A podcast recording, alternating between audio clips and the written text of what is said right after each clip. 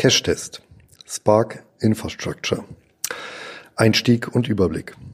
Zweimal wurde ich auf der Invest 2018 interviewt und beide Male beendete mein jeweiliger Gesprächspartner die Konversation mit der Frage nach einer konkreten Wertpapierempfehlung.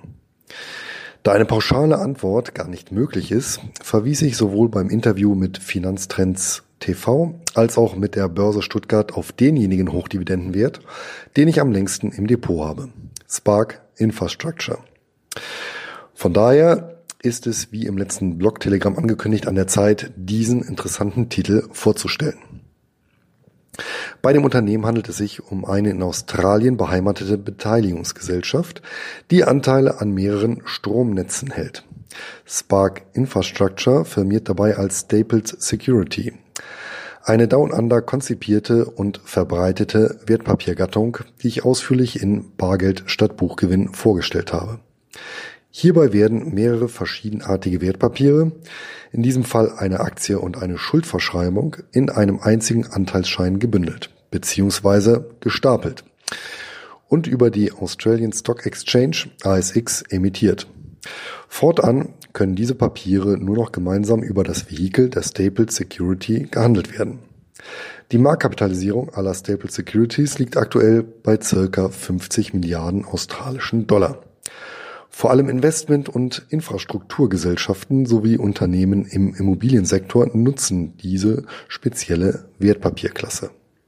Was die Vor- und Nachteile so einer Konstruktion sind und wie Spark Infrastructure diese nutzt, schauen wir uns nachfolgend im Detail an.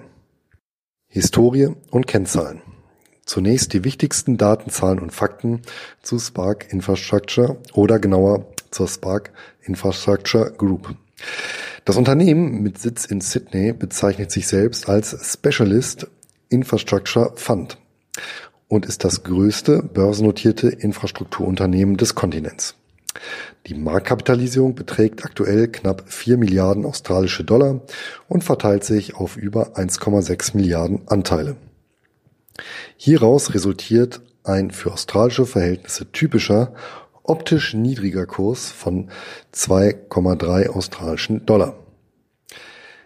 Derzeit umfasst das Portfolio von Spark Infrastructure vier Beteiligungen an Stromnetzen einschließlich Schalt- und Umspannwerken im Süden Australiens, der unter anderem die Millionenmetropolen Sydney und Melbourne umfasst und über die Hälfte der gut 25 Millionen Australier beheimatet. 49 Prozent an City Power, welches über 300.000 Haushalte in Melbourne mit Strom beliefert. 49 Prozent an Powercore, einem Stromversorgungsunternehmen für knapp 800.000 Haushalte im Bundesstaat Victoria. 49 Prozent am SA Power Networks, das knapp 900.000 Haushalte Unternehmen im Bundesstaat South Australia mit Elektrizität beliefert. 15 Prozent an Transgrid, ein 13.000 Kilometer langes Netz, an das über drei Millionen Haushalte und 600.000 Unternehmen in den Bundesstaaten Queensland, New South Wales, Victoria sowie der Hauptstadt angeschlossen sind. Der Mehrheitseigner von City Power, Powercore und AS Power Networks ist mit jeweils 51 Prozent übrigens die Cheng Kong Hutchinson Holdings. Hierbei handelt es sich gewissermaßen um eine asiatische Siemens, ein Mischkonzern mit Sitz in Hongkong. Das börsennotierte Unternehmen hat für 2016 ein Anlagevermögen von über 133 Milliarden US-Dollar ausgewiesen. Li Ka-shing, der Vorstandsvorsitzende des Konglomerats, nimmt seit Jahren regelmäßig einen vorderen Platz auf der Forbes-Liste der reichsten Menschen ein. Aktuell Platz 23. Zurück zu Spark Infrastructure. Die Erstnotiz der Staple Security an der ASX erfolgte am 16. Dezember 2005 zu 1,06 australischen Dollar. Der Kurs stieg in den folgenden zwei Jahren auf etwa 1,7 australische Dollar an, um dann im Zuge der Weltfinanzkrise um etwa die Hälfte zu fallen. Vom Tief bei 0,83 australischen Dollar im Frühjahr 2009 ging es seither relativ stetig und kontinuierlich bergauf. Spark Infrastructure nimmt seit Anfang an halbjährliche Ausschüttungen an die Anteilseigner vor. jeweils eine im Juni und Dezember. Diese konnten seit 2010 jedes Jahr gesteigert werden. Für 2018 ist jetzt schon eine Erhöhung um 4,9 Prozent auf insgesamt 16 Cent angekündigt. Auch hier gilt wie so oft, die Dividendenzahlungen schwanken in der Vergangenheit weitaus weniger stark als der Kurs. Zeiten relativer Kursschwäche waren damit stets gute Gelegenheiten zum Nachkaufen. Konditionen und Besteuerung.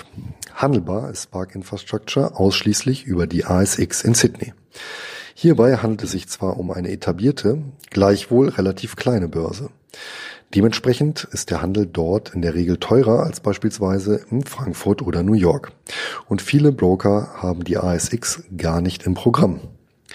Bei CupTrader kostet der Handel mit australischen Wertpapieren 0,1 Prozent des Ordervolumens, mindestens jedoch 10 australische Dollar, was wieder einmal mehr äußerst günstig ist. Übrigens sollte zwischen deutschen Kunden und diesem Wertpapier nicht MIFID 2 stehen. Denn technisch betrachtet handelt es sich bei einer Staple Security um eine Aktie. Die an anderer Stelle erwähnte, den Handel einschränkende Zielmarktdefinition, welche MIFID 2 fordert, bezieht sich jedoch auf die Hersteller und Verkäufer von Finanzprodukten wie börsennotierten Fonds und nicht auf Einzelaktien. Aus demselben Grund fallen bei Spark Infrastructure im Gegensatz zu klassischen Sammelanlagen auch keine Verwaltungsgebühren an, sondern wie bei jedem Unternehmen die Kosten des operativen Geschäfts. Wie bereits eingangs erwähnt, setzt sich die Staple Security in diesem Fall aus einer Aktie und einer Schuldverschreibung zusammen. Der Vorteil einer solchen Konstruktion liegt vor allem in der steuerrechtlichen Behandlung der Finanztransfers. Während Dividenden aus versteuerten Gewinnen bestritten werden müssen, sind Zins- und Tilgungsleistungen auf Seite des Unternehmens von der Körperschaftssteuer befreit und mindern das Betriebsergebnis. Hinzu kommt bei Stark Infrastructure, dass die Vermögenswerte in einen Trust eingebracht wurden, der bei Einhaltung gewisser Rahmenbedingungen ebenfalls von der Körperschaftssteuer befreit ist und Ausschüttungen ohne fiskalischen Schwund vornehmen kann.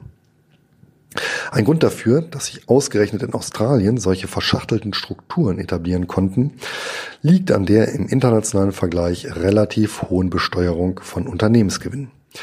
Satte 30 Prozent beträgt die Körperschaftssteuer für australische Kapitalgesellschaften. Doch auch in Australien steuerpflichtige Anleger profitieren von der Konstruktion.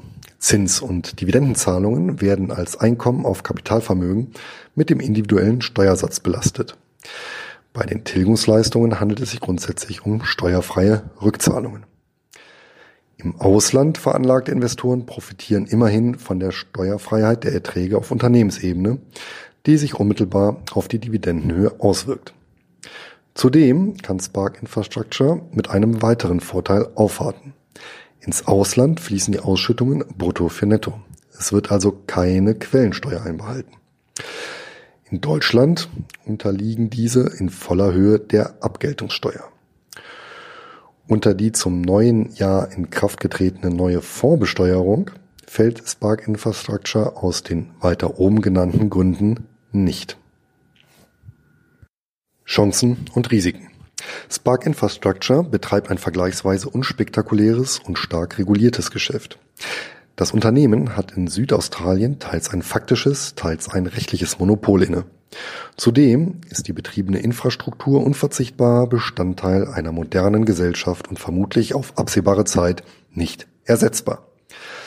Gleichzeitig halten sich die Instandhaltungskosten der im Betrieb befindlichen Anlagen in Grenzen. Ebenso wie der Wettbewerbs- und Innovationsdruck. Diese Faktoren ziehen einen tiefen Burggraben um das Geschäftsmodell und stellen einen gut kalkulierbaren Zahlungsstrom sicher.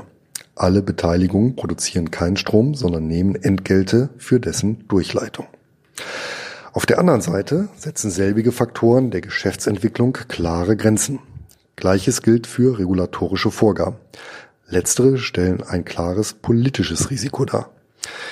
Dass der Kurs von Spark Infrastructure auch im Fall einer weltweiten BES durchaus leiden kann, hat die Finanzkrise belegt. Ein wirtschaftliches Risiko von Spark Infrastructure ist die ausschließliche Konzentration auf Stromnetzbeteiligungen, die zudem in einer engen, dafür jedoch hochmodernen Region konzentriert ist. Weiterhin besteht je nach Sichtweise die Chance oder das Risiko einer Übernahme. Hierfür ist die Cheng Kong Hutchinson Holdings geradezu prädestiniert. Sollte es hierzu kommen, dürften die Anteilseigner von Spark Infrastructure zumindest mit einem hohen Kursaufschlag abgefunden werden. Auf der anderen Seite ist es fraglich, ob Australien einem chinesischen Unternehmen die volle Kontrolle über die Stromnetze in seinen wichtigsten Metropolregionen zu überlassen gewillt ist. Schließlich dürfte die Ertragslage von Spark Infrastructure zumindest ein Stück weit von der Entwicklung der heimischen Wirtschaft als auch für Anleger außerhalb Australiens des Wechselkurses des australischen Dollars abhängen. Hierzu sehe ich aktuell keine Änderung zu meiner vor einem Jahr in einem Blogbeitrag getroffenen Einschätzung. Gerade für Investoren aus der Eurozone überwiegen aus meiner Sicht die Chancen. Zusammenfassung und Stammdaten. Spark Infrastructure ist ein grundsolider Hochdividendenwert und ein Paradebeispiel für ein klassisches Witwen- und Waisenpapier. Aus dem Grund halte ich den Titel seit vielen Jahren die Treue. Neben einer Dividendenrendite von um die 6% können Anleger seit Emission im Schnitt auch noch Kurssteigerungen von circa 6% pro Jahr verbuchen. Weitaus mehr als ein Inflationsausgleich.